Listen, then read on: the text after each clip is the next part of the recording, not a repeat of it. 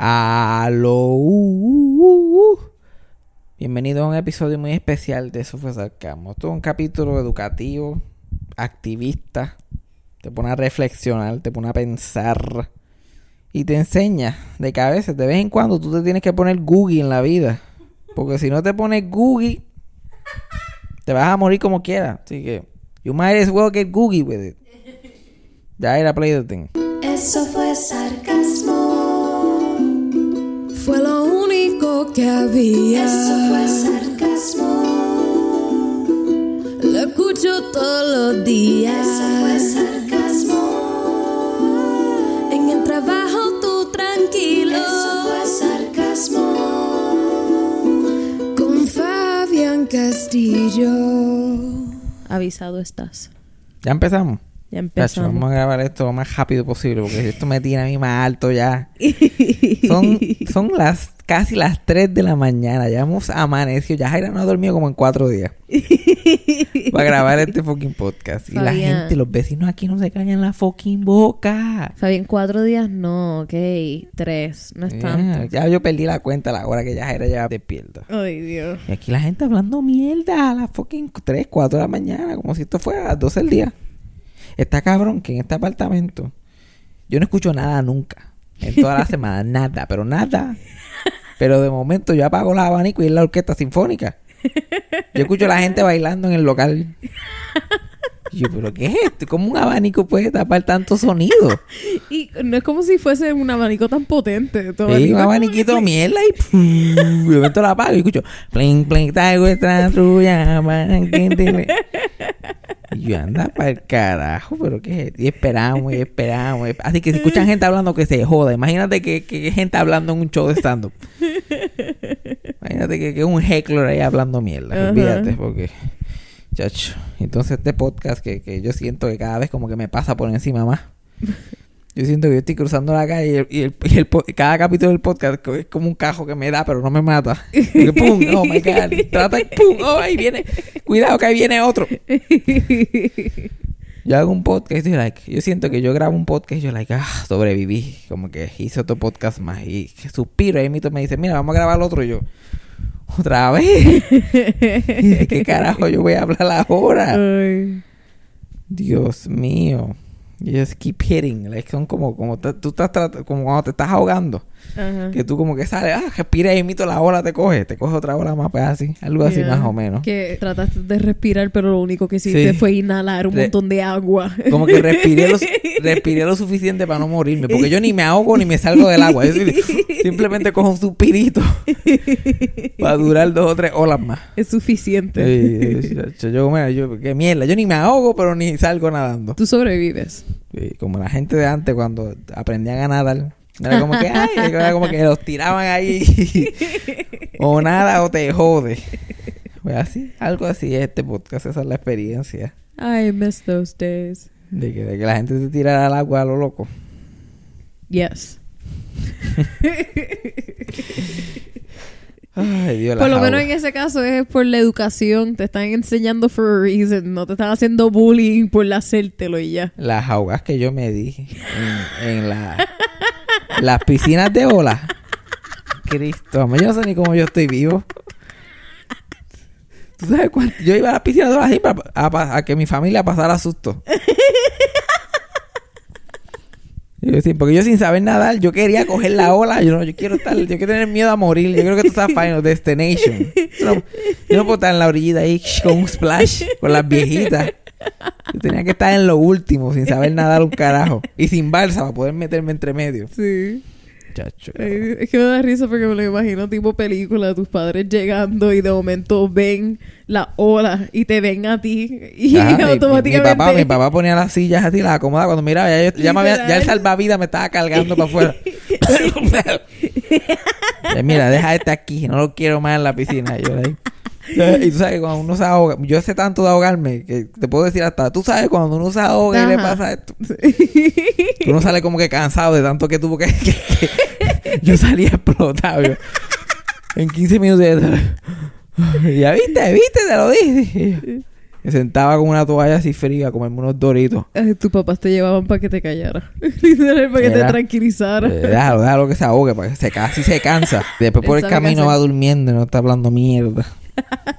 Él sabe qué hacer. Ya la, ya la ha pasado por esto Es lo suficiente. Tú, tú nunca fuiste al... a- yo, no, yo no tengo ni idea si esto existe todavía. Eh, Pero había una pendeja que se llamaba el Castillo de Añasco.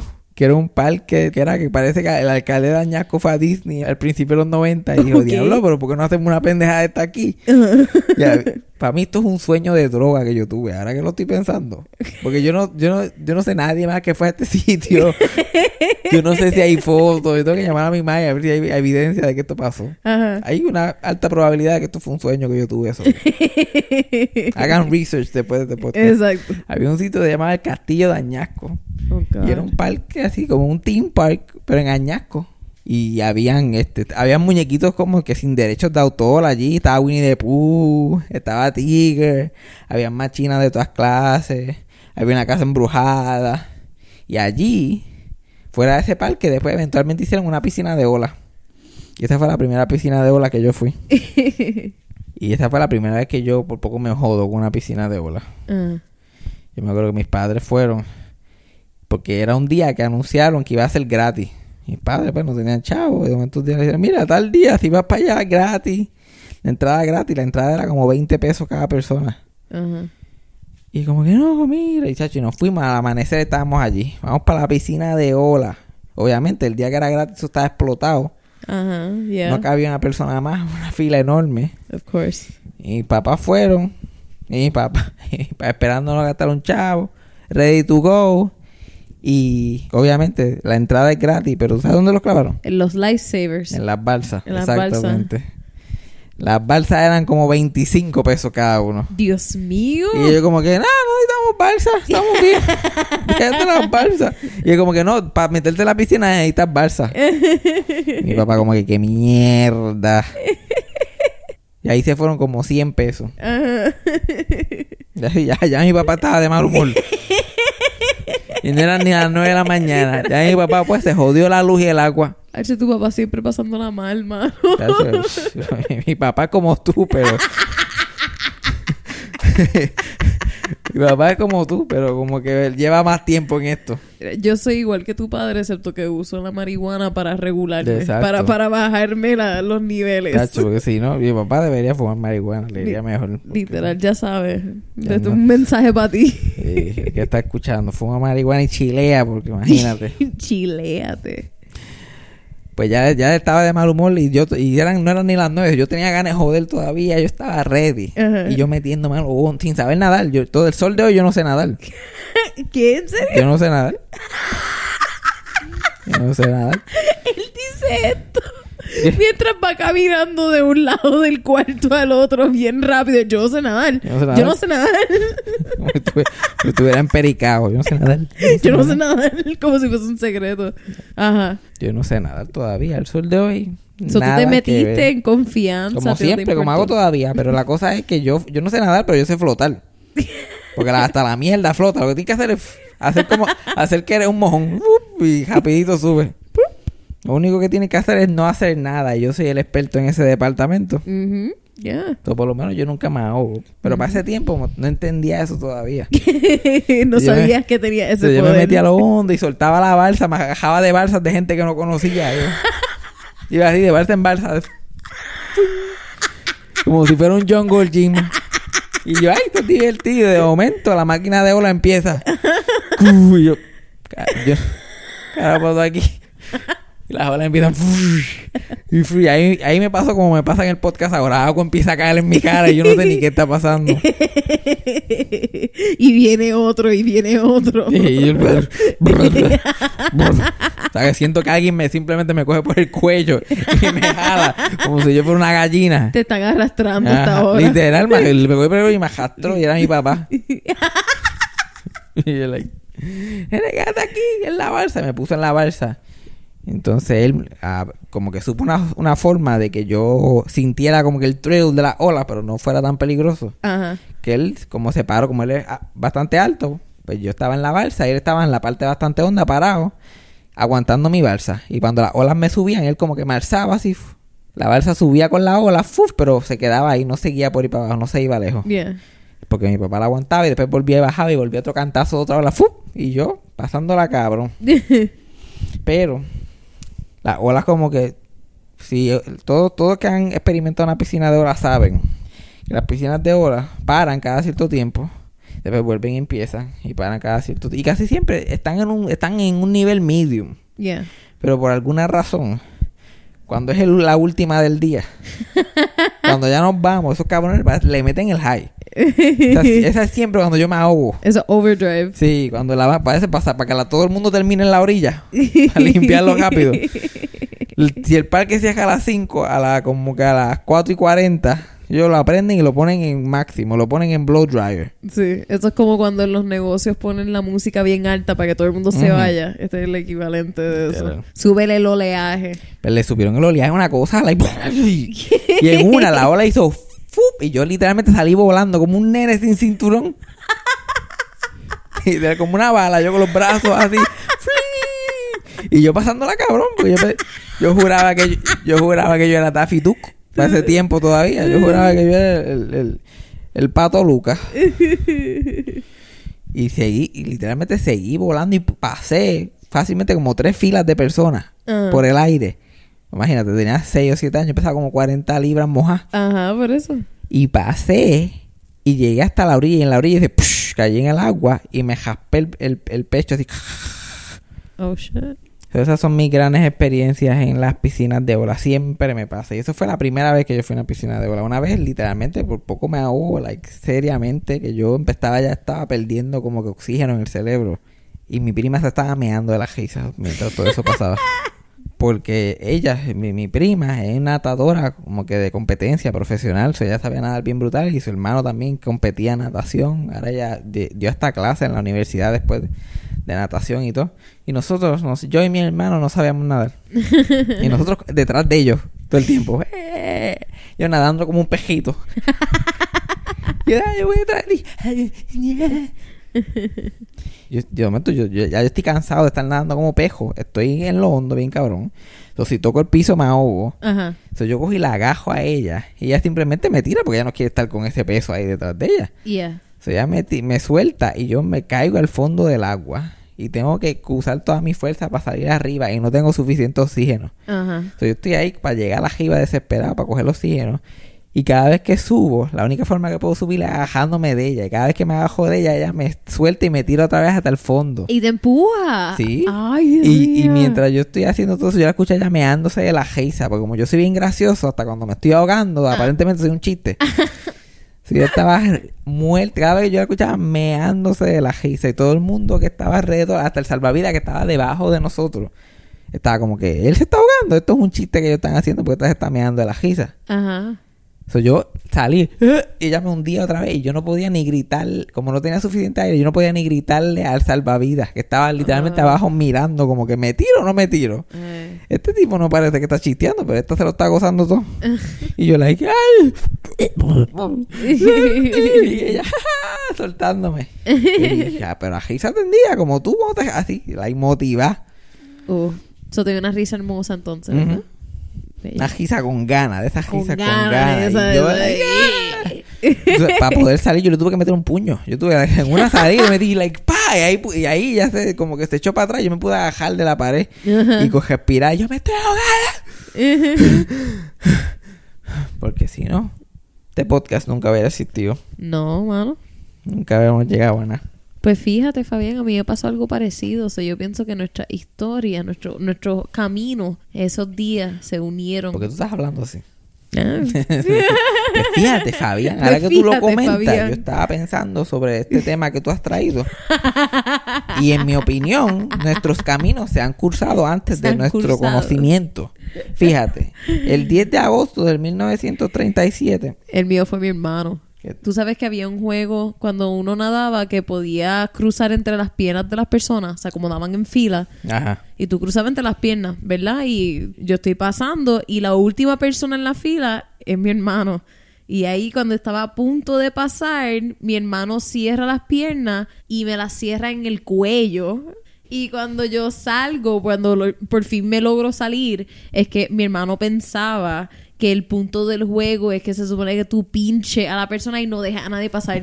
so, a mí lo que me da risa de esa historia es que mi hermano pensó que las siete personas detrás de él son tan y tan pendejos que no pueden cerrar Pincharte la porque tú, tú eras muy rápido para Yo él. era muy rápida, yo estaba... Yo, yo Ay, yo estaba- no sé, eh, tú muerta en el piso. Ay, yo no sé usted, para mí yo la pinché súper fácil.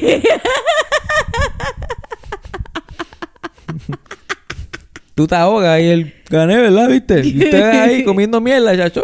Yo la vi desde que veía por la, por, por la tercera pierna, ya yo la veía. Donde, ya yo sabía dónde estaba. Yo la pinché y la pinché en el mismo cuello ahí. ¡pap! Gané. Ay, Dios mío. Y ella nunca dijo tap out ni nada, yo seguí. Dios mío, señor. Yo sé que, yo sé que hermano fue. No, te- no me lo tiene, no me lo tiene ni que decir. Ah. No me lo tiene que decir. Chacho, por poco, te out. ma- por poco te mata por, por ganar el juego. Y no tenía, y no tenía ni un entendimiento de cómo es el juego. Si yo voy a matar a alguien por un juego, yo por lo menos estoy claro en las reglas. ¿Verdad? Mínimo. Ya se jodió algo ahí. Se jodió algo ahí, mira, mira. Es lo que ya era que coge lo que se jodió ahí. Este. quería hablar de mi trabajo. Porque tengo que decir que mi, que mi part-timecito en el, en el parking se ha convertido tan cómodo ya. Como que ya estoy tan. tan ya a mí no me. ya- yo siempre he estado de brazos caídos en ese parking, pero ya es un nivel, pero nivel Dios, ya estamos ni una cosa, yo brazos caídos, piernas caídas, bicho caído, todo está caído, nada funciona. Yo estoy ahí. Yo, yo, yo pienso que yo no voy al trabajo, como que mi cuerpo va al trabajo, yo me quedo aquí, como Yeah. que mi alma se queda viendo televisión. Ya, está en automático. Es algo así. Yeah. Ay, Dios mío, está tan rico. y yo estoy mandando a los turistas para el carajo últimamente con ese gusto. Uf. Estos son los únicos que realmente insulto ya. Porque la otra gente, bendito, es que yo. Quieren venir a, a- quieren venir a bailar a la casa del trompo y yo como que. Cabrón, en serio, cabrón. ¿Tú sabes con quién tú te estás metiendo? ¿Sabes con quién tú te estás metiendo, cabrón? Estamos hablando Fabián Milagros, ¿ok? Fabián Milagros Castillo. Los otros días alguien me tiró la, la, la clásica, que no hay ni cosa, eso sí que me encojona. No hay cosa que me encojone más que esta fucking frase. Un tipo porque no quería pagar donde se supone que pague y quería que yo le cobrara a cojón porque él estaba allí. Ajá. Él llegó a donde yo estaba y después cóbrame y yo como que mira, no tienen que pagar allá. Donde está la fila y la gente, allá, allá que tú pagas. Y ahora, pero ya yo estoy aquí. Y yo pues estaba en mal sitio porque se paga allá. Y él, no, pero que ya estoy aquí. Y yo, ajá, estás aquí, pero no alcanzas allá desde aquí. Ajá. Y se puso con guaperías allí. Y después me dijo, ah, por eso es que los matan. Y ahí me dijo, por eso es que los... Ya ahí mismo salí de la caseta. por eso es que los matan. Y yo así, cabrón. Rápido se me metió el milagro, salí de la caseta. Por eso es que los matan. Por eso es que los matan, cabrón. En serio. Y lo, y lo hace al frente de, de su hija, como de cinco años. ¿Qué? Y su esposa y con su mai. Oh my God. Y yo, en serio, con, con, con la, con, el con la retragila de la familia te ponen con esta guapería. Ajá. Y yo, por eso es que los matan. Y yo, ah, por eso es que los matan. Por irresponsable, por no saber pagar donde se supone que pague. Y él coge y me mira de arriba abajo y me dice, mamá, bicho. Y yo, en serio, tú vas a pelear conmigo, cabrón. Y tú vas a pelear conmigo, mírame. Ajá. Y tú no vas a salir bien de esto. O un enano te metió una pela. o tú le metiste una pela a un enano. Es como pelear con una mujer. como, que es como pelear con una mujer. O una mujer te, me- te metió en la cara. O tú le diste a una mujer. O sea, no hay forma de ganar. No hay beneficio. No hay forma No. de ganar. Y yo, o sea, mi, mi, mi, mi género es no identificado. Mi- el género mío es a conveniencia. yo he estado en conversaciones en el trabajo. Fluye. Que la gente, que, que, la- que mi supervisor dice como que, ah, necesitamos un hombre para el turno de Fabián porque él no puede, no puede hacer eso. Yo, es verdad, necesitamos un hombre. Super unironically. Porque, chacho, si yo fuera mujer, yo aprovecharía el sexismo lo más que puedo. Ay, Dios. Porque es, es- es siendo hombre y lo aprovecho. ¿Verdad, cabrón? Para el huracán. María, la supervisora que estaba por la noche no la dejaban sola en el, en el estacionamiento. Ponían un empleado, a un hombre, a trabajar. Ajá. Y solamente lo hacían con ella y conmigo cuando yo trabajaba de noche. Ok. Exacto, no podemos dejar ni, ni a fulana ni a Fabián Ni a solo. Fabián Neces- necesita, solo. un, hombre, ¿sabes? necesita un hombre allí por si hay que abrir el portón. Y yo, es verdad. Si hay que abrir el portón, ¿qué voy a hacer yo? Huele a abrir el portón. Yo hasta me parto un poquito. Porque ellos ven a una feminina y rápido asumen que uno es gay, pero yo cojo y me, yo me, yo me viro. Tú aprovechas. Sí, yo aprovecho, pues imagínate. Yo sí, eh, tengo un hombre, ay, bien, imagínate tú. Tú Yo hacías eso conmigo también. Yo a mí no me gusta aprovecharme de esas cosas, pero cuando Fabián ve la oportunidad, eh, conmigo él la aprovecha. ¿Cómo, cómo, cómo tú dices? Este, yo me acuerdo que una de las primeras cosas que tú decías era que nunca habías podido cruzar por calles de una forma tan cómoda. Fue a Ah, cada sí, rato. Y no era tú- conmigo solamente, era con otras Exacto, amistades de si nosotras, chicas. Si tú estás con una mujer atractiva, tú le dices a ella, tírate, que ellos van a parar. Y para parar en confianza. Y la mayoría de las veces los, las, las mujeres paran porque ven otra mujer y dicen, "Ay, dame a ayudarla para que cruce. Y que se y los hombres, como que dale. Ajá. Porque yo soy el primero que yo voy guiando en el carro. Yo, y yo si tengo la más leve curiosidad de ver el fondillo a, a alguien, like, del 1 al 10, un 1, yo le digo, cruza. Aunque la tipa ni me guste, yo como, cruza, dame ver. Cruza. Nada, nada, guau, pero dale. Y For sigo- science. Y sigo guiando. Y yo les, yo, ya, ya, eso digo, yo cruza que ellos van a parar y efectivamente. Es igual que cuando quiero que alguien me atienda, como quiero ir a una tienda y conseguir un empleado rápido. Yo entro con Yajaire rápido, "Eh, ¿qué pasó? ¿Qué, qué se ofrece? Eh, Ay, Dios mío. Rápido, a las Ay. millas. Pero es que uno tiene que aprovechar, uno tiene que coger las cosas, el sexismo y las estupideces de la gente y uno lo tiene que poner a trabajar para uno, porque imagínate. Sí. Yo me acuerdo una vez en Mayagüez estábamos hangueando para un evento de, de stand-up tuyo y fuimos a la barra y lo único que tú querías era un Cuba Libre, ¿verdad? Era lo que tú querías. Un Cuba Libre es lo único que quería Fabián. Él, él estaba ready para beber esa noche, algo que él nunca hace. Y cuando él fue para la barra, no lo atendieron en ningún momento, lo ignoraban, pasaban por el lado. Yo estoy hablando con alguien y de momento Fabián viene a donde mí y me dice, mira, ven acá, ayúdame, por favor. Y cuando me paro ahí, no tan solo llega un empleado, pero llega el dueño, que literalmente lleva pichando a Fabián desde que lleva parado ahí. Lo que tú no has mencionado es que yo, yo estaba haciendo un show en el sitio. o sea, que yo había estado en tarima minutos antes. y el tipo, como si yo fuera un mojón, como si yo estuviera buscando a mi mamá en, en, en- en la baja. Yo, mire, ¿has visto a mi mamá? ¿Has visto a mi mamá? Ella dijo que iba a estar aquí. Y él te, me, te dio el Cuba Libre y te regaló una sangría. No, no, no, no, no. Lo que pasó fue que el tipo se puso bien nervioso cuando me pidió la orden y, y yo le decía, sí, un Cuba Libre y él, eh, Cuba Libre, Cuba, eh, eh, Don Q, Don Q, Coca-Cola, Coca-Cola. Y yo, eh, pues sí, ¿cómo se hace un Cuba Libre? Gracias. Oh, Va, vaso, vaso. Vaso, hie- hie- eh, hielo, tres, cuatro. ¿Cuánto? Sí. Ah. Yo puedo, yo puedo, yo puedo. Y después de eso, cuando me presentó el trago, eh, como que casi se dobla al frente mío. casi hace un curtsy y lo presenta al frente de mí y de Fabián. Y espera hasta que yo lo pruebe antes de irse. Y me dice, espero que te guste, mano. Tú me avisas. Si tú quieres más Don Q, más Coca-Cola, tú me dices en confianza. Y yo como que, ok, chico. Y se queda parado ahí Y yo le yo, by the way, a todo esto, yo le hago así para darle los chavos en la cara de él y él no me hace caso mirándola a ella. Y yo le tengo que dar los chavos a ella para que ella se los dé a él. Yo como que, haciéndolo así con billete, con billete 20, yo le digo, ¡eh, güey! Ay, mira, toma.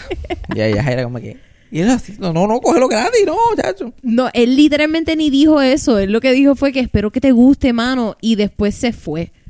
Ni me co- no me mencionó nada de precio, no me cobró en ningún momento. Se fue. Ya Jaira se quedó con los 20 pesos. Y yo me quedé con los 20 servicio pesos. servicio de, de baja. Y así es como yo hago dinero. Eso es mi trabajo. Exacto, y por eso que yo ando con Yajaira todo el tiempo. La gente me dice, ¿por qué tú andas con esa mujer todo el tiempo? ¿Ustedes son novios así? Yo la pongo a trabajar, que tú no entiendes. Yo la uso a mi beneficio. Exacto, porque tú tienes que usar todo. Como que tú tienes que usar a, los- a las amistades tuyas, tu, la- tu forma de vivir, todo lo que tú haces en la vida, tú tienes que usarlo. Conexiones. Like, Yajaira me usa a mí todo el tiempo. Claro. Like, si yo tengo, si yo no tengo nada que postear en mi story, yo solamente grabo a Yajaira caminando. y eso es un, y eso, y eso es un engagement asegurado. Gente comentándome estupideces, dándome reacts. Así que yo mantengo mi social media. Como que no hay nada que hacer, Yajaira caminando nada más. Clap. Y lo que está cabrón es que yo me paso a cada rato diciéndote a ti que yo no sé qué subir en mi social Y media. algo tan fácil como que, que tú caminando. Y yo como que no, es que yo no sé qué hacer para complacer a mis, a mis seguidores y Ay, ble. olvídate de comprarse a los seguidores. y, by the way, eso me pasa en el trabajo. Ajá. Como que la gente que trabaja conmigo tienen esta pendejada con mujeres. Como que se supone que nosotros no cobremos, se supone que cobra la máquina. Y esos cabrones llegan a una mujer y le quieren cobrar, aunque la caja sea mía. Dios mío, los otros días yo- ya yo estaba cuadrado. Ya yo había cuadrado todo. Yo cuadro como dos horas antes de irme, pero eso no importa. Eso no. La caja es mía, yo lo que me dé la gana. Pero está cuadrado es lo que importa. Y entonces llega una muchacha y es como que, mira, este, yo vine a pagar con ATH, pero no tengo el mínimo. Y yo, ah, pues tiene que sacar ATH y ya está, like, ah, pues ok, está bien. Y cuando se va y el muchacho que trabaja conmigo, ¿qué pasó? ¿Cu- ¿Cuánto es? Tanto, ah, pues mira, yo te voy a ayudar hoy a ti. Y le da el número para que se lo envíe por ATH móvil porque él lo va a pagar cash. Ay. Y coge y saca un billetito de 20. Ah. Y coge y, sin decir nada, pone el boleto, empieza a... Y cuando ve que está todo cuadrado y empieza a sacar el cambio, a descojonar el cambio con todo. Dice, ah, no, espera, uh, te estoy descojonando, está aquí. Y yo, "Ah, no te, yo, y estamos en el cristal, eso ya está al frente de nosotros, pero ya no nos escucha. Ah. Y yo, no, ya veo. Yo, ya, sí, pero es que quería ayudarla a ella así. Yo, gracias por ser tan generoso, huele bicho. y él empezó, a, y él empezó, empezó a reírse en la cara de la tipa. y la tipa no sabía ni qué estaba pasando. Ay, Pero lo Dios. hacen cada jato, cada jato. Eso me encabrona. A mí que me imp- Puede estar la tipa más buena del mundo. Puede ser la gorda perfecta que se me pare de frente. Pero yo no voy a cobrar. Mm. Ahí sí que es verdad que está difícil. Ahí puede haber una mujer en un al frente mío. Y como que, mira, me cobra. Y yo, no, tengo que pagar allá. the rules are the rules. Sí, no, vayan para el carajo. Hablando de reglas, como que para que la gente tenga, como que yo quiero compartir la, la suerte que yo tengo en mi trabajo y Mm. cómo yo la paso bien. Como que es importante, si tú vas a trabajar en una mierda de trabajo Mm. a 7.25, es importante como que dar el lo más mínimo posible. Salario mínimo, trabajo mínimo. ¿ok? Yeah. So, uno tiene que primero que nada coger todos sus días de enfermedad. Uno tiene que coger, yo los cojo todos, como ustedes saben ya. y nunca los cojas por- porque estás enfermo de verdad. Los días enfermos tú vas a trabajar, ya tú estás miserable anyway. Ajá. Si yo me estoy muriendo, yo llego a trabajar. Y tus días de enfermedad los tienes que sacar por lo menos cada seis semanas, coge uno. Por ninguna razón más que por quedarte en tu casa miquear. Tampoco lo uses para nada importante. Tienes que quedarte miqueando. Sí, don't get greedy. Sí, no, no, no, no. Sí, no, porque también úsalo para descansar. Son más que 12 días. Úsalos todos, que se joda. Y también, antes de faltar, vete planeando cuál va a ser. Ya, tres días antes, ya tú debes estar sintiendo síntomas de lo que vas a faltar. tú llegas, ah, ¿cómo está todo bien? Sí, estoy bien. Ay, que tengo una piquiña en el oído. No sé lo que no, no sé lo que. Y lo dices y no lo mencionas en tres días hasta que falta. Ajá. Mira, esa piquiña que tenía, parece que se me hizo una infección ahí, no sé. Voy para el doctor ahora. Y, y, y, y solamente repite si es una condición. Tienes que amarrarte una condición. Los míos son las piedras en los riñones. Esas son, ese es el repeat hit. Constante. Pero aparte de eso, trata de cambiarlo siempre. Infección de oído, te caíste, tienes Yeah. alergia, tienes influenza.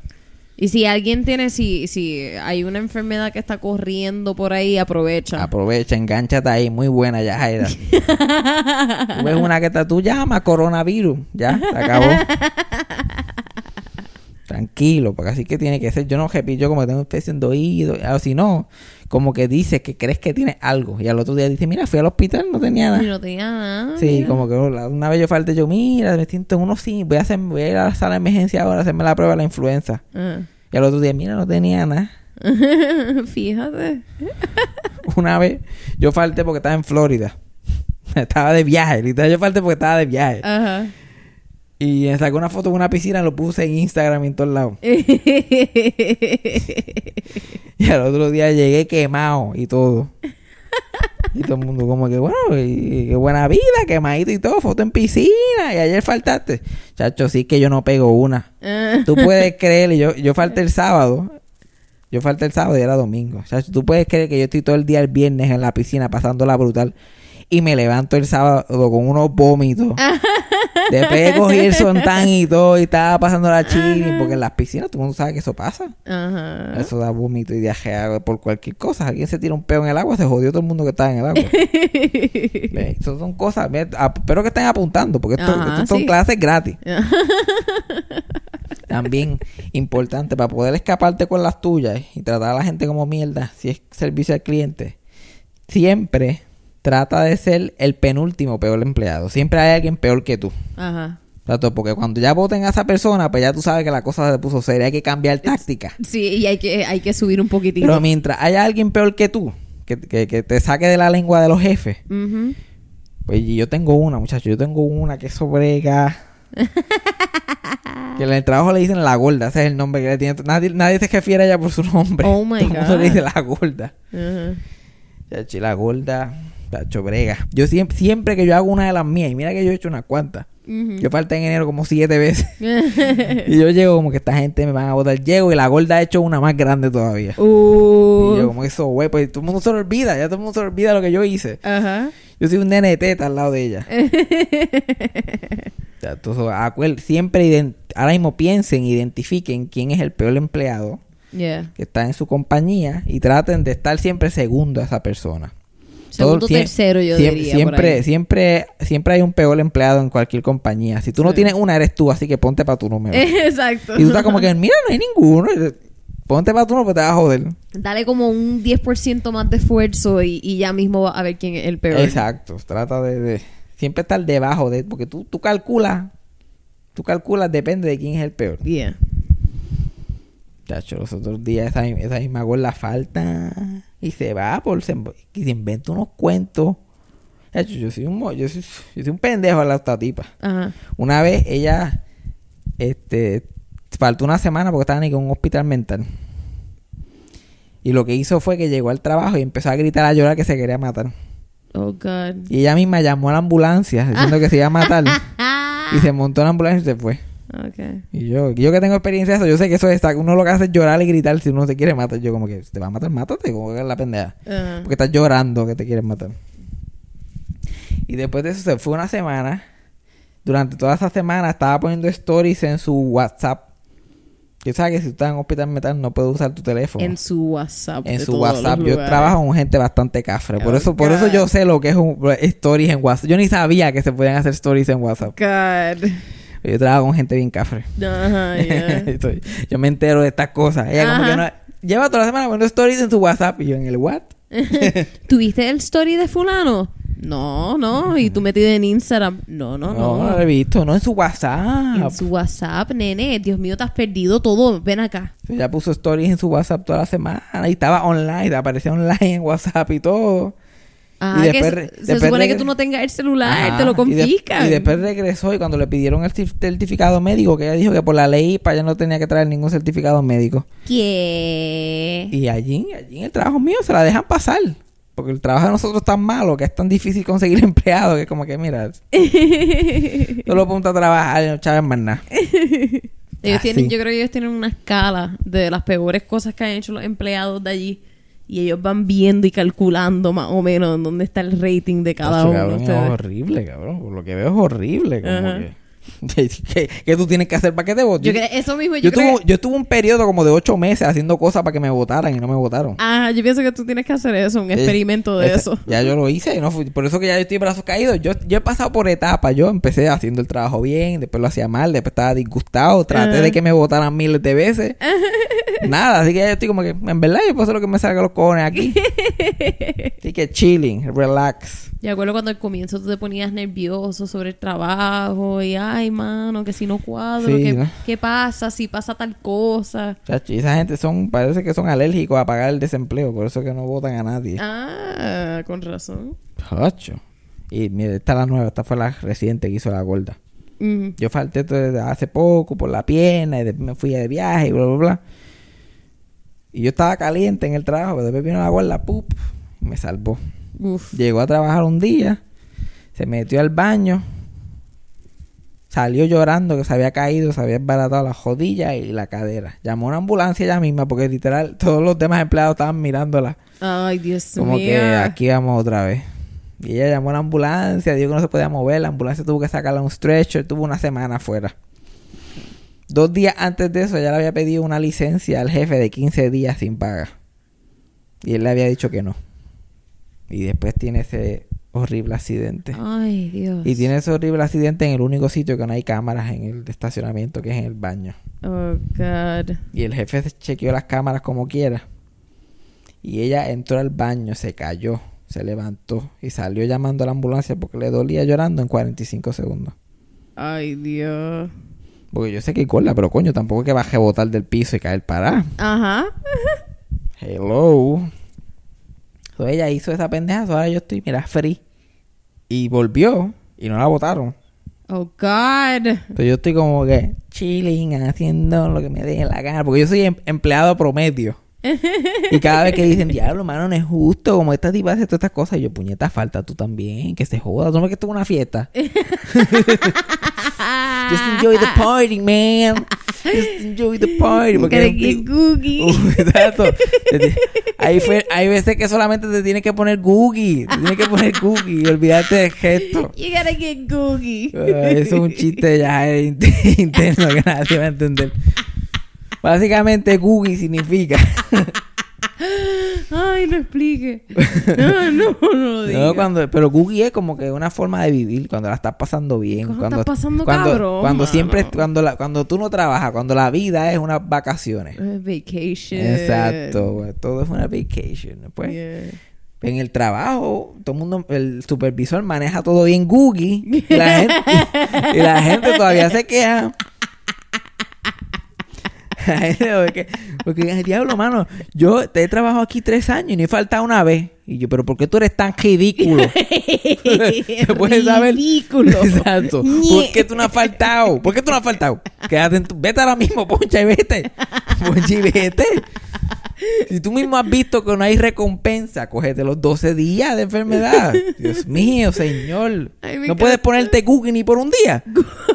A mí me encanta porque es hasta el nivel de que tú ya no sales a los horarios tuyos. Tú siempre, tú me cambiaste el horario. Tú antes decías, sí, yo salgo a las 3. Ahora tú dices, no, yo salgo a las 2 y 40. Sí, exacto. Ya a las dos- ya a las 2 y 40 te quiero aquí. A que me busques. Literal. Yo llamo a mi madre a las 2 de la tarde. Lo que tú, tú estás trabajando. Nada, estoy en CBS. Una vuelta por aquí. Ya yo cuadré caja. Ya yo cuadré caja. Lo lindo es que me encuentro con la supervisora escapada también. ¿eh? ¿Y quién está en el parking? Anda, carajo.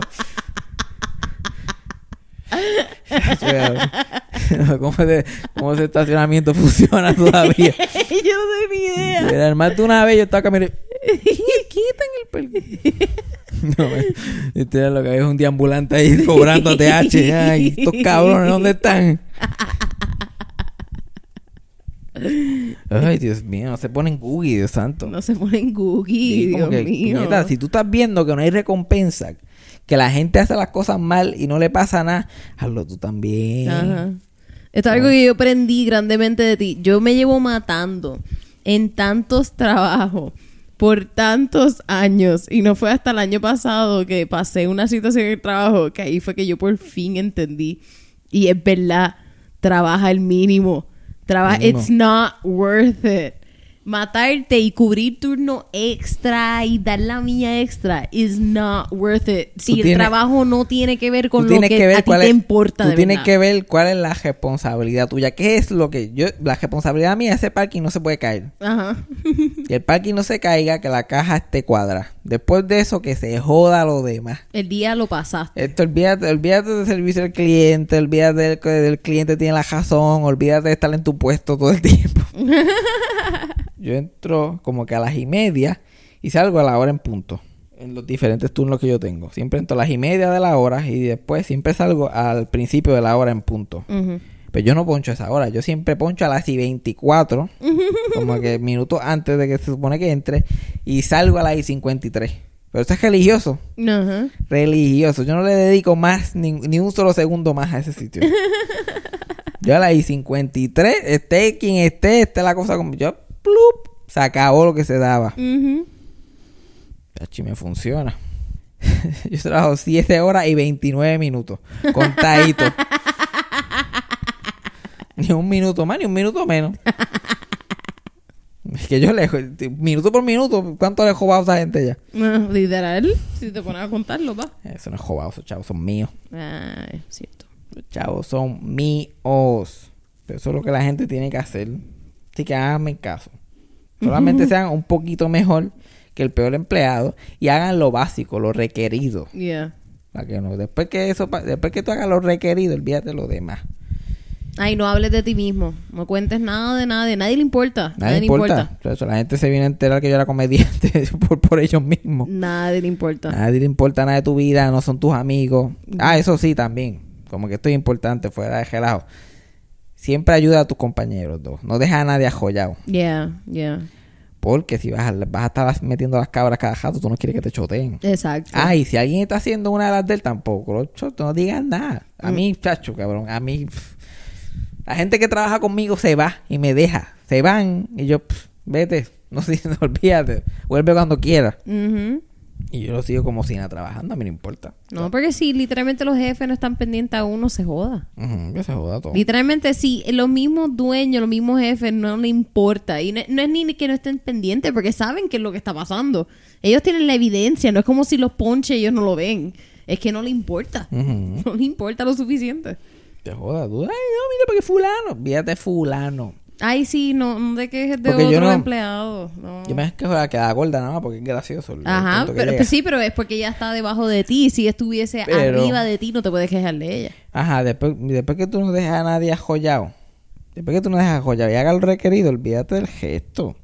Como que los demás no es problema tuyo. Y porque tú, yo no soy yo no soy amigo de nadie en el trabajo, pero yo me llevo súper bien con todo el mundo. Ellos no son míos, ellos son, yo hablo con ellos allí. Fuera de eso, no son amigos míos, yo no sé quiénes son, no me importa la vida de ellos, no me importan los chismes del trabajo, que se inventan embustes, que si fulano está con fulano, que si pues, yo, porto un bicho a mí.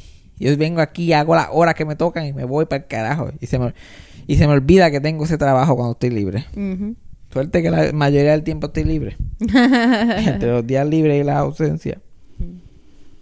Esa es la guía. Eso es lo que ustedes tienen que aprender. So, apúntense en eso ahí. Tú no dejas a ningún compañero ajollado. No chotees a nadie. Hazle el mínimo requerido. Sé mejor que el peor empleado. Ya. El resumen. Quick tips. Quick tips. Y, y recuérdate que de vez en cuando hay que ponerse Googie. Hay que ponerse Porque Google. todos nos vamos a morir. ¿Tú sabes cuál es mi nuevo placer? Mm. Este es el, este es el update. Este es el update sobre mi vida romántica. Ah, yo sé cuál es tu nuevo placer. ya. Este es el update de mi vida Ay. romántica. Porque la gente lo pide. La gente lo pide en la calle. La gente quiere saber si llegué a las cuatro mujeres el año pasado. Si ya empecé con la primera Pues, mujer pues de este dáselo año. entonces, dáselo. La gente me lo pide en la calle. Me pregunta, Fabián, ¿qué es lo que está pasando? Llegué hasta la cuarta. ¿Qué pasó ahí? So, hay que dar el update. Te creo, te creo. Cuéntanos. A mí, yo, yo me quedé en tres en el 2019. Me quedé con tres personas nada más. Y no por falta de opciones. Literalmente ya yo estaba cuadrado con la que iba a ser la cuarta. Ya yo iba a dejar caja en diciembre, como siempre, bien. Pero en verdad estoy cansado de hacerlo ya. Estoy cansado. Como que ya no la estoy pasando bien en el mundo del dating. No, para No nada. me gusta. Ya yo tenía todo cuadrado para ir papá. Ah. Ay, papá venía para acá. La gente que, escuche, que ha escuchado los otros podcasts, ay, papá venía para acá. Todo estaba cuadrado. Pero literal, como que no me sentía bien. Yo, como que yo no quiero hacer esto. porque yo estoy haciendo esto? ¿Por qué yo estoy haciendo esto todavía?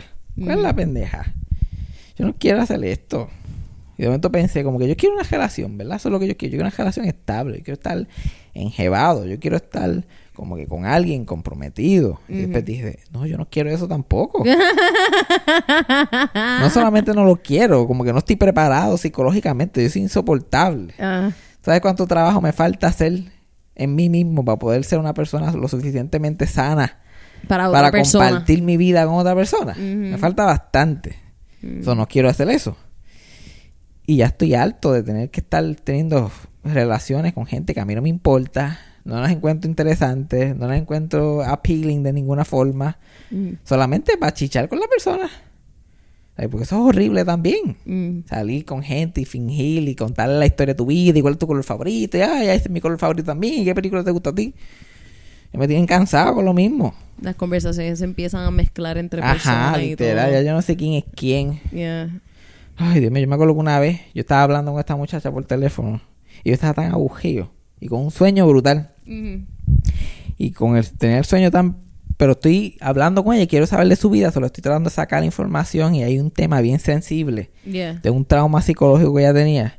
Y yo estoy sacando, tratando de sacarle ese trauma, tratando de sacárselo. Yo, háblame, puedes, con- puedes confiar en mí, como que yo he pasado por mis cosas también. Sí, que a ti te gusta hablar de esas cosas Ajá, con yo y un montón de gente te gusta hablar, le gusta hablar contigo de eso también. Sí, Que- la gente normalmente encuentra confianza conmigo porque a mí no me gusta hablar mierda. A mí me gusta hablar cosas con sustancia. Pero yo estoy hablando con ella y bli, bli, bli. Y ella empieza a contarme.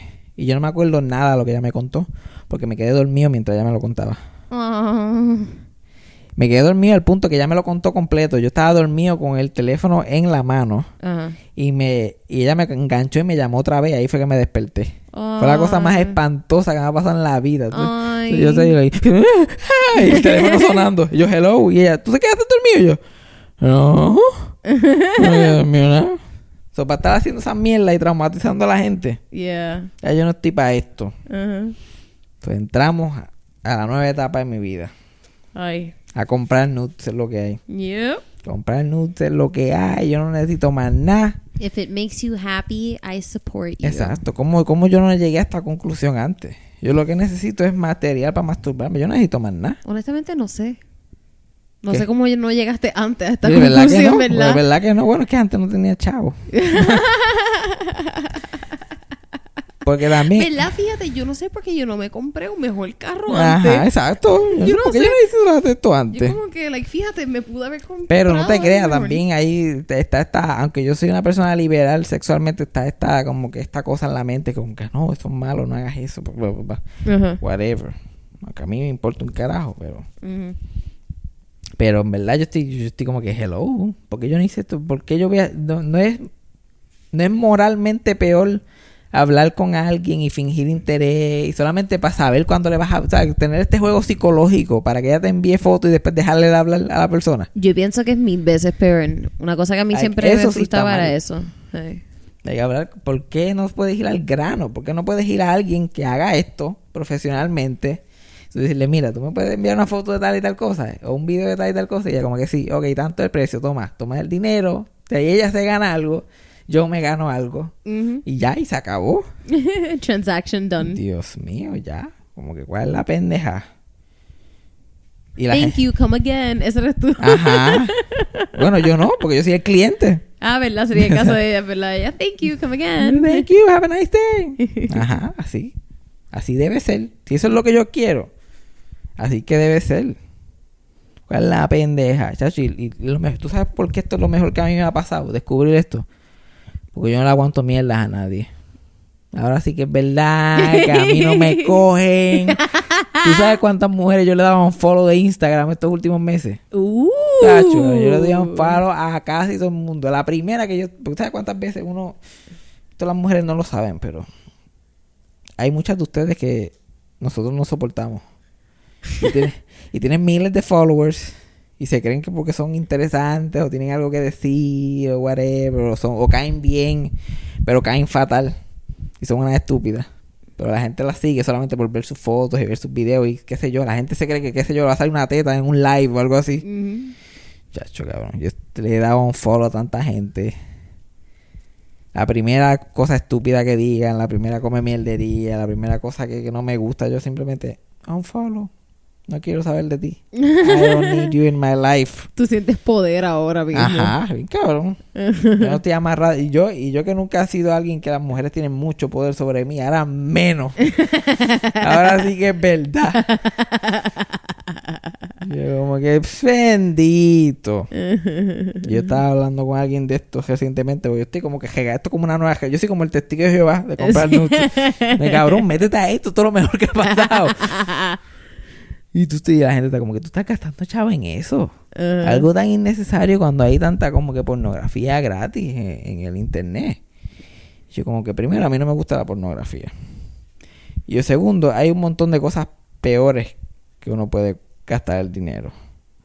Como que todo el mundo gasta el dinero en cosas innecesarias. Todo el mundo tiene sus gustos y sus lujos.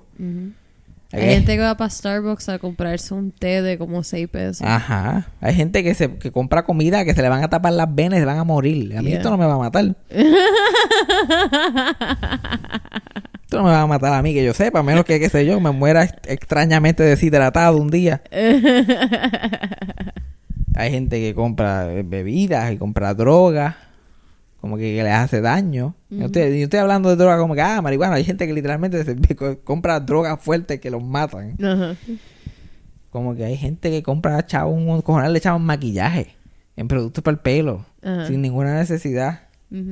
Hay gente que se que like mi mamá, mi mamá lo que le gusta hacer a ella es como que hacerse las pestañas, Ajá. que le ponen una, las pestañas una por una para que se vean así mucho. Oh my god, ¿verdad? Sí. Y eso cuesta un cojonal de chavo.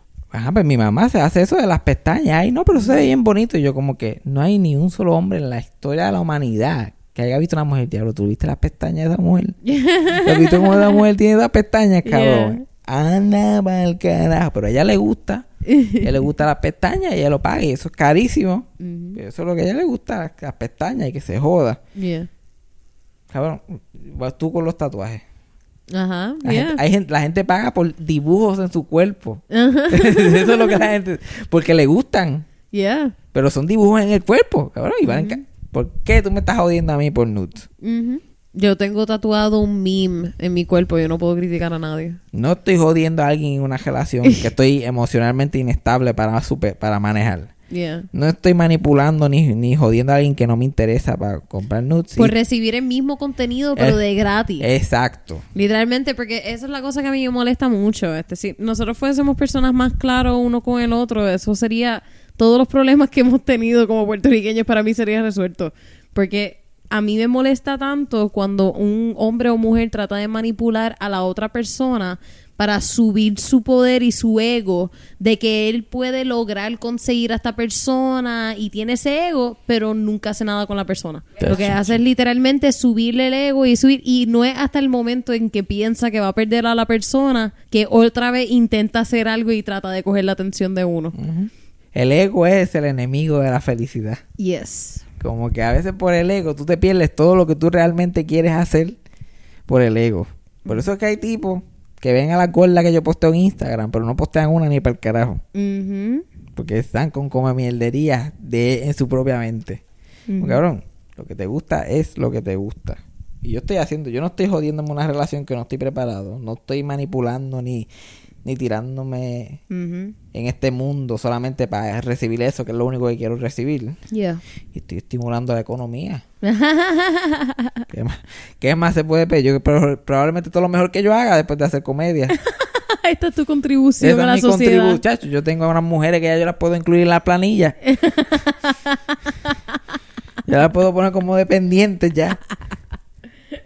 Ay, Sí, igual la pendeja. yeah. Hay que discriminar todo ese, el, el, el sex work, el trabajo sexual que hacen hombres y mujeres. Eso hay que discriminarlo ya. Like, a mí no me gusta la prostitución, pero tampoco, personalmente, como que no me gusta. O sea, que tú no lo usarías. Yo no la, exacto, yo no la usaría. Pero a mí que sea legal, porque no es legal. Ajá. Hay gente que li- literalmente hay gente que nunca van a chichar a menos que paguen por eso. Eso, eso- eso es real. Eso es real. Hay gente que nadie, como Luis sí que decía, gente que nunca le van a tocar las partes privadas. Ay, después de eso esa persona se puede convertir en, en, en una versión peor de lo que Ajá, es. y, y- y ponen esta vergüenza tan grande en pagar. Como que, cabrón, si tú pagas por cualquier otra cosa, ¿por qué no puedes pagar por eso? Ujú. Y hay gente que, que le gusta hacer eso. Créanlo o no, hay gente que se dedica a la prostitución y le gusta, no les molesta. Ujú. O a hacer contenido sexual y eso es lo que le gusta hacer. Y ay, no, pero tanta humillación y, tan, y, tan- y la gente te ve como menos. Y yo, puñeta, ¿tú has trabajado en servicio al cliente alguna vez en tu vida? Es lo mismo. Probablemente el trabajo sexual es un poquito mejor que servicio al cliente. Es más Like, te- dinero. Te, humillan un poquito, un poquito menos y es muchísimo más dinero.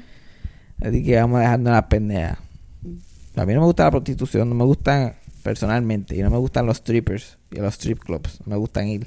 Yeah. Porque eso yo pienso que es horrible. Literal, una vez fuimos a un strip club y fue un trauma psicológico. Eh, sí, tú estabas impactado. La- la- una stripper salió llorando porque el hue- un huele bicho Ay, sí. empezó a coger el dinero. Estaba sentado al frente y coger el dinero y lo hacía en bola y se lo tiraba en la cara mientras ella bailaba. Ujú. Y ella se fue llorando y tuvo que venir la otra a salir y casi meter en la cara al tipo. Dios Yo, cabrón, a- tras que, tras que nadie te toca el bicho, tú tienes que venir aquí.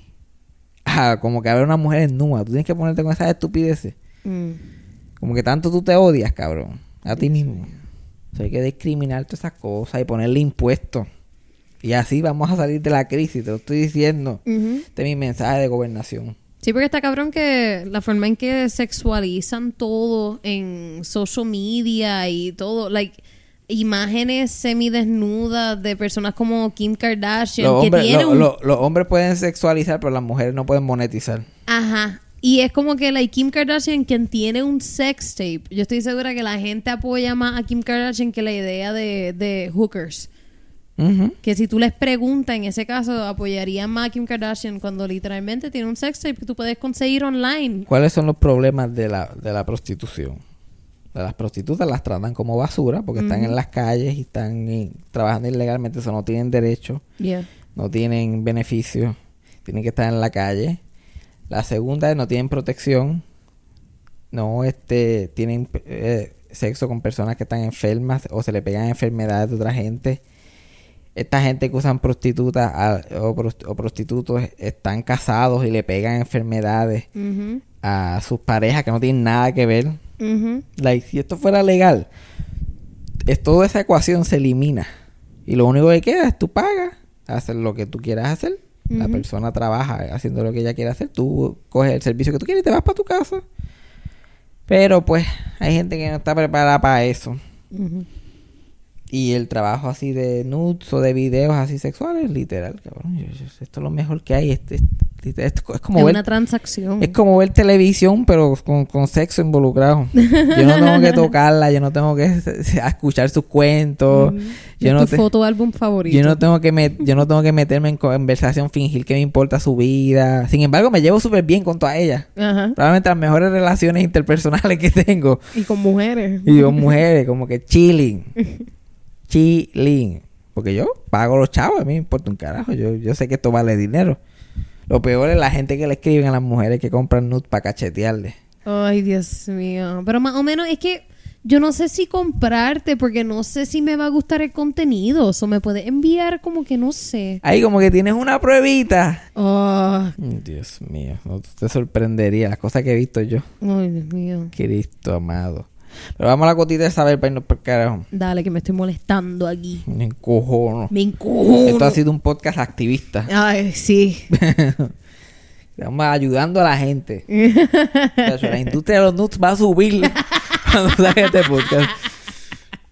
Chacho, debería, debería- las mujeres que yo le compro nuts deberían ponerse como auspiciadores. es un intercambio. Porque eso es lo que hacen los artistas, intercambio. Intercambio. Intercambio. Yo, pues si quieren comprar nuts de fulana, llamen a 787. estaba viendo este... Estaba pensando en sitcoms y estaba viendo como que sitcoms y las los episodios dramáticos, lo que se llaman los very special episodes. Ajá. Me puse a pensar en ello porque recientemente yo estaba aquí con Yajaira viendo televisión. Yo estaba viendo Golden Girls. Y puse un capítulo que a mí me encanta, que es un capítulo medio triste. Pero me encanta cómo es actuado y la historia y todo eso. Y Yajaira no está prestando atención. El televisor está puesto, pero ella está escuchando, bregando en la computadora y qué sé yo qué más. Y ya literalmente entra al baño. se va a cagar. Porque yo sé que cuando cierra la puerta que va a cagar. Yeah, obligado. Y yo, estoy, y yo estoy viendo televisión. Y yo pienso que yo estoy solo viendo el show. Y, la- y de momento se acaba bien triste y qué sé yo qué más. Y de momento yo estoy viendo el capítulo y ¿se acabó? Y escucho una voz, un- una voz desde la puerta. Y yo, sí se acabó. Se acabó así, ya. Ay, Dios mío, qué triste. Y ahí el inodoro. Yo esperé para no interrumpir. Pa- y para poder el escucharlo, para poder escucharlo también. No, era que yo no quería dañar la experiencia de lo que estaba pasando, porque la escena era tan y tan profunda que tú te imaginas, literal, una conversación tan seria y de momento. Eh, yo creo que tú estabas pegada escuchando también. Tú, que, No, los dos. Yo estaba, ahí, yo estaba motivada. Eso sonaba brutal. Yo me podía imaginar, like, si yo Tú sonaba tienes que ver ese capítulo. Tú tienes que ver ese capítulo. No, está bien. Ya yo, ya yo sé lo que yo tengo que ya saber. era no puede bregar con capítulos tristes de shows. Es como que son tan bien actuados. Era un capítulo de Golden Girls. It's so good. Yeah. Y el capítulo de Golden Girls, el personaje de Dorothy, se le murió el hermano de un ataque al corazón. Y, y, pues, se le murió el hermano a Dorothy y se le murió el hijo a Sofía, que es algo súper triste. Pero ella, no, Sofía no está reaccionando ni nada, ella está como que pues pichando, como si la cosa no fuera con ella. A todo esto el hermano hacen referencias, él nunca sale en el show, pero hacen referencias de él durante todo el show. Y él es un crossdresser. Él se viste de mujer todo el tiempo, en traje y ropa de mujer. Y Sofía no había hablado casi con él en 25 años porque supuestamente odiaba a su esposa. Y la esposa viene para el velorio y está allí unos días en la casa. Y Sofía la está tratando como mierda durante todo este proceso. Y el capítulo tiene muchos momentos tristes y muchos momentos bien graciosos. Pero los mezclan bastante bien. Y al final, cuando Dorothy está tratando de arreglar las cosas, porque gracias a esto Sofía no conoce bien a sus nietos, no conoce bien a la esposa, no estuvo los últimos años con su hijo. Perdió 25 años. Ajá, los últimos 25 años de su hijo. Y los, todos los años de sus nietos los perdió por esta estupidez. So, por la muerte de él están tratando de arreglar. Y Sofía empieza a decir un montón de mierdas de razones, razones estúpidas. Como que no, porque tú... Este que era que recibieron un cheque, pero el cheque bounced. Fue originalmente la Un excusa. cheque de 50 pesos. Un cheque de 50 pesos. Esa fue la excusa original de por qué ella no le habló a su hijo por 25 años. Por un cheque de al- 50 al- pesos. Y al final de todo, como que ellos están como que con el dolor de la muerte de, del hermano y el hijo de ella. Y ella como que empieza a llorar como que y le dice, ¿por qué? Porque tú no... Porque tú no hiciste nada de lo de los trajes. Porque tú nunca lo paraste que se usaran los fucking trajes. Y la, y la, la esposa de él dice como que a mí no me molestaba. Eso fue lo que me enamoró de él. Como que a mí me gustaba él como era. Y, la- y ahí Sofía empieza a llorar que está que ella siempre se sintió culpable porque ella no sabe qué fue lo que ella dijo o hizo que lo causó ser como él era. Y ella sentía un sentido de culpa. Entonces ella empieza a llorar y la, la que era esposa de él le dice lo que él era era un buen hombre. Y ahí es por ahí en ese momento Sofía empieza a llorar y es que admite por primera vez my baby is gone y empieza a llorar como que atacar abrazar con con la con la La esposa de... la esposa del que falleció. Y ahí el capítulo se acaba. Termina literalmente ahí con la... la eh, ¿Termina con música o termina literalmente Una sin- musiquita bien bajita. Una ¿no? musiquita bien bajita. Y ellos ahí siente. atacados, y ellos ata y ellos dos atacados, abrazados. Ay, Dios mío. Se sintió y después de eso terminó el episodio y hay un silencio. Ay, es tan bueno. Y ese capítulo yo lo veo como una vez al mes. Me Ajá. encanta ese capítulo, ver a ellos como actuando es todo eso. It's so good. It's- está cabrón. Y hay muchos capítulos de Golden Girls que son así, que tienen esos Sí. momentos así que... El otro episodio que nosotros vimos que fue bien interesante es cuando Blanche, el hermano, spoiler alert para las personas que quieran ver el show. Este, Blanche, el hermano, eh, resulta ser que es gay y tiene un fiance y vino para presentar el fiance a, a Blanche, básicamente. Y ella está totalmente en contra de, no está en contra de los homosexuales, pero está en contra de que su hermano sea un homosexual. Y es bien interesante porque te enseña bien la dinámica de cuando una persona conoce a alguien que es homosexual versus cuando realmente se entera que alguien bien cercano de ellos es homosexual. Hay una diferencia bien grande entre conocer a alguien que es homosexual ya y que cambien. No cambien, pero sino que demuestren quién realmente eran después. Tato, que ahora eso impacta tu vida completamente. Y no tan solo tu vida, sino que el punto de vista que tú tenías hacia esta persona y si tú eres able to accept. A mí, me- a mí me encantan est- esos shows y ya los sitcoms de ahora no son así, no tienen esos momentos. No, bien Son momentos poco. que, que así de serios, que jalan de verdad que tú estás like, anda pa'l carajo, ya casi no pasan. One day at a time, yo diría. One Day at a Time, que Buen es ejemplo. la, el- la nueva versión que salió en Netflix, Sí. que es buenísimo y dejan que las cosas como que pasen así, como, como no están ajorados, como Mm. muchos shows tienen un apuro cabrón ahora de terminar. Mm. Pero Golden Girls lo hacía cada jato. Like ese capítulo que tú mencionaste es un capítulo normal. Sí, exacto. Hay un capítulo que, que, que Rose, el personaje de Betty White, posiblemente tiene SIDA Oh. por una transfusión de sangre. Y en una ya hace un tantrum bien cabrón porque está tan asustada. Y ya, yo no me merezco esto. Yo nunca hice nada de las cosas que hace la gente que tiene esta enfermedad. Y, él- y, y Blanche, como Blanche, que su hermano es gay, dice: esto, esto, no es ningún castigo de Dios. ¿Qué es lo que tú te crees? Como que esto no es, esto no es una, una enfermedad para personas especiales, para solamente un segmento de la población. Esto es de todo el mundo. Todo el mundo lo está pasando y la pone en su sitio. Bien cabrón a, a Rose. Que se puso como que media homofóbica. Como que, ah, esto es una enfermedad. Como que, Sí. sin decirle eso, pero básicamente dice, esto es una enfermedad de pato. Sí. Yo nunca hice nada de esto. Sí, que no, no tienen miedo de exponer todos los lados del Y, es- y argumento. eso fue en los 80. Yeah. Que cuando esto era, la SIDA estaba matando, mató como a 25 millones de personas en 10 años. Yeah. Y me puse a pensar en los otros este, shows que han tenido estos momentos dramáticos que a la gente se le queda bien marcada. Like, uno, este es el clásico, especialmente para gente de mi generación y de la tuya. Ay, sí, va a mencionar Fresh Prince Fresh of Bel-Air. Prince of escena. El Fresh Prince of Bel Air. Que, hay- Don't que, make me cry. que tiene, que, ti- que tiene sus par de capítulos serios, pero el que todo el mundo se recuerda es el papá de Will Yeah. cuando regresa. Yeah. Y después el papá de Will empieza a, a pichar y después se va a ir y ah, me vas a llamar y él I gotta go. Mm. Y No, y que originalmente se iba a ir sin decirle adiós. Fue que de casualidad Will llegó antes de que él se pudiera Ajá, ir. pues lo- Will llegó cuando Uncle Phil lo está poniendo como chupa. Como chupa. Y él como que se despide y qué sé yo qué más. Y, y Will actúa cabrón que al principio está like, bueno, que, bueno, que a mí no importa.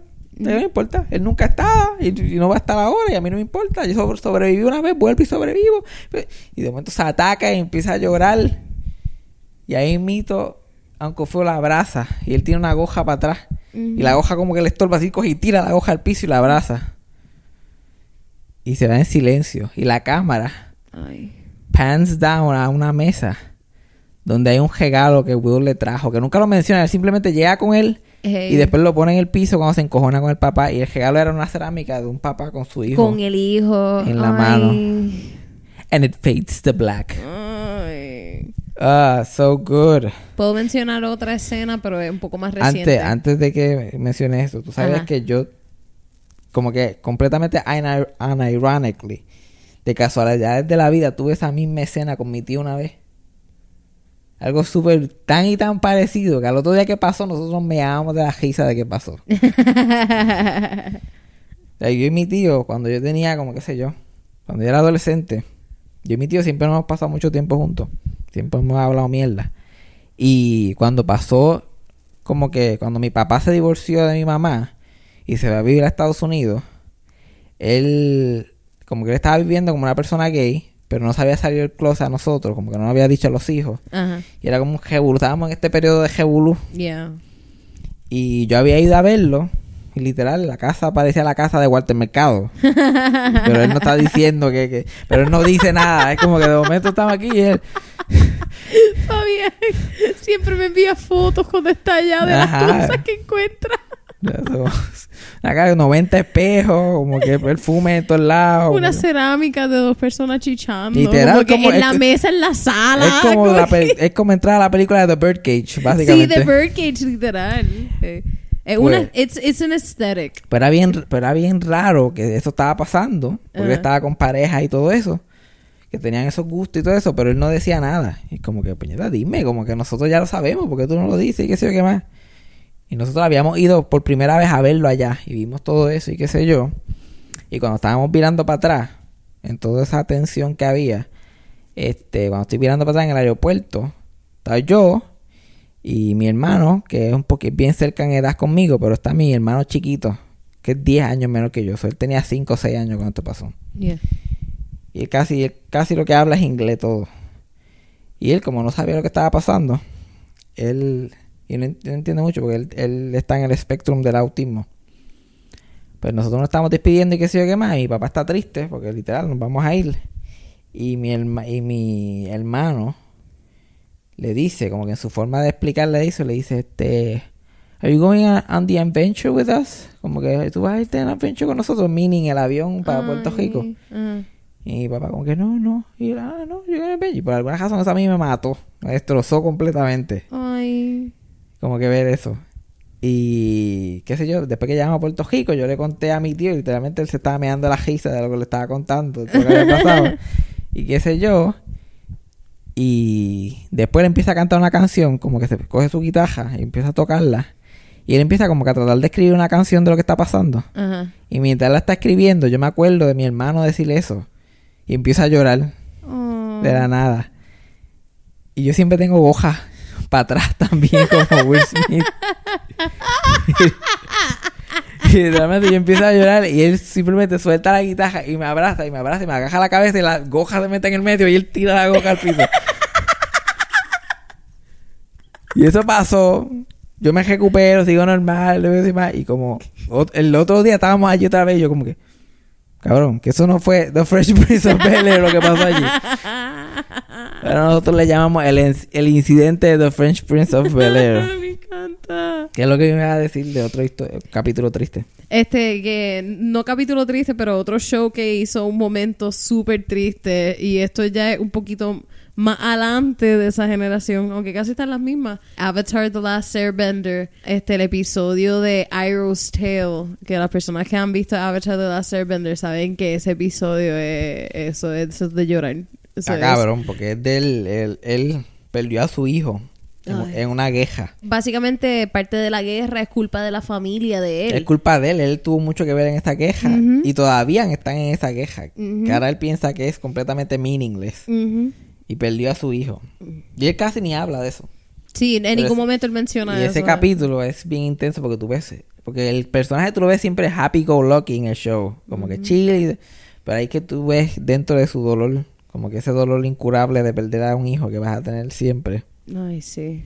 Y eso te ataca y como a la gente le cae tan bien ese personaje, Ay. como que, ay, qué dolor. No, y lo más triste de todo es que cuando este ese episodio de por sí de Avatar The Last Airbender este está separado en mini segmentos de mini episodios de historias distintas de los personajes, pues como ese Iroh's Tale al final del episodio, cuando termina la escena y ya todos nosotros estamos llorando, tú sabes, con cojones, dice In Memory of Mako, que era el voice actor de, de Uncle Iroh, y ese fue uno de los últimos episodios que grabó. Y es, es, es, es- es más impactante cuando tú lo estás viendo y de momento... La primera vez que lo ves y dice In Memory of Mako, ya tú estás llorando. Y como que, se cabrón, murió Mako también. Y tu maldita sea, ¿qué? Ay, ahora se murió Creo, Mako. creo que se llamaba Mako, ahora no estoy segura. Para mí va a ser Mako. Va a ser Ya es Mako. oficial. Va a ser Mako. Este, a mí me encanta la mezcla de comedia con, con drama, con algo real, como que ver personajes y gente pasando por situaciones Yeah. reales, hace los momentos graciosos más graciosos, porque estás Yeah. viendo todo lo de la vida de la persona. Por eso, mi show moderno favorito es BoJack Horseman, Ah, que está en Netflix, que los recomiendo, porque es un show tan, tan gracioso, pero tan melancólico y real, con traumas personales, traumas de familia. Pero el show, uno de los shows que fue más ambicioso, viejo, como que de los shows viejos que fue más ambicioso con mezclar la drama con la comedia, fue el programa de televisión MASH. Ah, yo nunca llegué a ver MASH, no.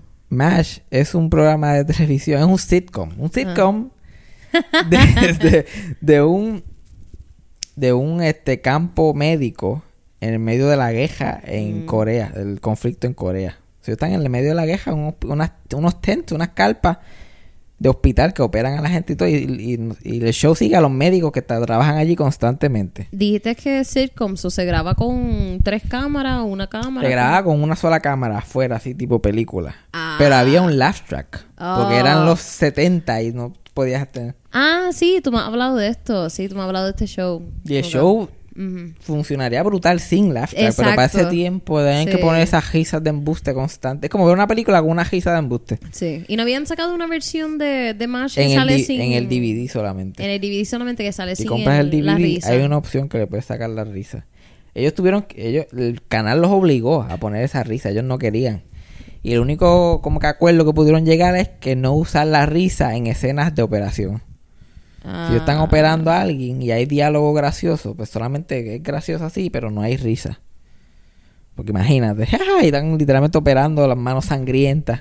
Ay, Dios Y entonces el sitcom, el- ese show era bien sitcom Era bien como que El capítulo de hoy, como que Hawkeye, que era el doctor Charming protagonista de la serie, engaña al capitán para que se vaya a otro campamento por la noche para él hacer un luau, para Ajá. chicharse a la tipa que le gusta, de que llegó nueva, de, estupideces, Ajá. mierda. Pero sin embargo, otro capítulo podía ser la cosa más traumante del mundo. Hay otros capítulos, pues, había un tipo que se vestía de mujer para que pensaban que él era gay y lo sacaran de la queja. Like, habían tramas bien graciosas y bien wacky de un show de esa época. Pero con problemas bien. Y, otros capítulos eran, Yeah. anda, porque empezaban normal y de momento, anda, para que tú se jodió. Like, hay un capítulo, uno de los actores del show, el show, el show duró 11 años. Y el conflicto en Corea, yo creo que duró como dos años. Oh my God. Pero ellos, como- ellos le sacaron el jugo a esos 11 años. Bien cabrón. A la Hollywood. Uno de los actores se fue de la serie después de la quinta o sexta temporada para hacer otras cosas. Y tenían que escribirlo fuera del show. Y la forma que lo escribieron fue que le dijeron que se iba del... del que le habían llamado, que se iba para su casa por fin. Ajá. Y la gente, y el capítulo pues celebrando que fulano se va, hacen la fiesta, se despide de todo el mundo, las, eh, la- las despedidas emocionales. Y después, cuando ya tú no te lo esperas, cuando faltan como cinco minutos, llega uno de los de- del campamento hincho a decirle al capitán que el avión que iba a ir saliendo fue atacado por el enemigo y explotó en el medio del Atlántico y que no hubieron sobrevivientes. El tipo duró todo su tiempo en Corea chilling y cuando literalmente de camino a su casa, a salir de la guerra, lo mataron en un avión. Un personaje del show que elenco del cast, cinco años en el show, y ellos tuvieron que seguir el resto del show como que sus amigos había, se había muerto. Oh my God. Y el último capítulo de la serie, que es donde voy a terminar. They didn't have to go so hard. Ya, they went hard. They didn't have to go so Porque ellos hard. querían, ellos querían enseñar que era una queja. De vez en cuando había que recordarle a la gente, mira, tú una queja. Ugh, fine. En el penúltimo episodio, en el, en el último, el Ajá. finale de la serie es que Hawkeye, que es el, el personaje que hacía Alan Alda, que era el doctor protagonista, este, está en un hospital psiquiátrico fuera de la base de Corea. Mientras ya la, la guerra está, está a punto de acabarse. Están en, a- en negociaciones de paz. Y a todo esto él está en un hospital psiquiátrico y no lo quieren dejar salir. Y él está usando su charm para salir y como que, ah, yo estoy bien, me tienen aquí encejado, cuál es el show, bla, bla, bla. Y él hasta que tú no... Y el psicólogo que lo estaba visitando en como que su celda, porque lo tienen encejado, le dice que tiene que hablar de lo que pasó para poder irse. Ujú. Y ya yo te he contado mil veces lo que pasó. No tengo que seguir contándotelo. Yo me quiero ir. La guerra se está acabando. Yo quiero irme a mi casa. Ya yo he sufrido suficiente. Y él me tiene que contar lo que pasó. Hasta que no me cuente, no podemos empezar. Como que no podemos ver cómo te sientes y cómo está todo emocional. Te he dicho 80 mil veces. Estaba en una guagua que la llenaron de refugiados y la estábamos llevando de un sitio al otro. Y una de las refugiadas tenía una gallina que no se callaba la boca. y la gallina está, está- canta que canta y jode que jode y pa, pa, pa, pa, y pa, pa, pa, pa. Y lo iban a descubrir porque era una guagua escondida Ajá. con refugiados y personal del ejército, pasando de- por el área del enemigo. Y si la gallina seguía jodiendo, lo iban a matar a todos. Ajá. Y entonces, todo el mundo que había durado tanto tiempo en esa guerra, todos los refugiados, todo el mundo se iba a joder por esta gallina. Y yo le dije que callara la gallina, callara la fucking gallina y que callara la gallina. Yo no quería que matara a la gallina. Yo nunca quise que matara a la gallina. Y ya le está como que agitándose. Ajá. Yo solamente quería que tuviera que, se callara la boca. Pero ella cogió y asfixió a la gallina y la mató. ¿Y por qué eso te afecta tanto? ¿Por qué te afecta tanto a la gallina? Y él, eventualmente en el episodio, o sea, ataca llorando. Ajá. Y resulta que no era una gallina, que era un bebé. Ah. Y te lo enseñan y todo, como que te enseñan el flashback todo el tiempo con la gallina, con la gallina, y al final cuando él lo revela, el flashback te enseñan que ella asfixió al bebé, como te enseñan al bebé asfixiado. Oh my god. Y él atacado en llanto, que él no quería que eso le pasara al bebé, que él no, pero la gallina no se calla, bueno, un llanto brutal. Ese es el último, ese es el último capítulo de MASH. Oh my god. Jesus. Pero obviamente cuando él confiesa eso y pasa el trauma de lo que pasó y qué sé qué más, es por fin está discharged y se puede ir y puede empezar a sanar la experiencia de la queja que fue un descojón. Oh, God. Y se va. Y al final, pues él, él se va de- del campo cuando ya están a punto de terminar la queja. Y ese es uno de los finales más vistos en la historia de la televisión todavía. Como 300 y pico de millones de personas vieron ese show. Wow. Ya, duró como una hora y pico. ¿Qué tú crees? Un sitcom con esa pendeja. Uf. Esa es la madre de los episodios tristes. Ajá, literal, yo no pudiese ver eso. Tú, me, tú me explicas esto, amigo. pues Jaira, ¿qué tú crees? No, lo lindo fue cuando yo digo lo del otro tipo que se murió en el avión, tú como que diablo, they didn't have to hold so hard. They Y yo como que go so hold hard. my beer, hold my beer. Ay, Dios. Pero pues este programa se acabó. Se acabó. Eh, Se acabó. Con Fabián Castillo. Eso fue Sarcasmo con Fabián Castillo. Producción, edición y tema musical por mí, Yajaira del Mar. Co-creado por Freddy Alonso y escrito por Fabián Castillo con material adicional por Javier Carmenati. Síguenos en las redes. Yo soy Yajaira del Mar en todas las redes sociales y pueden conseguir a Fabián como Fabián Castillo en Facebook y Fabián Castillo PR en Instagram. Gracias por escuchar. Hasta la próxima. Eso fue sarcasmo.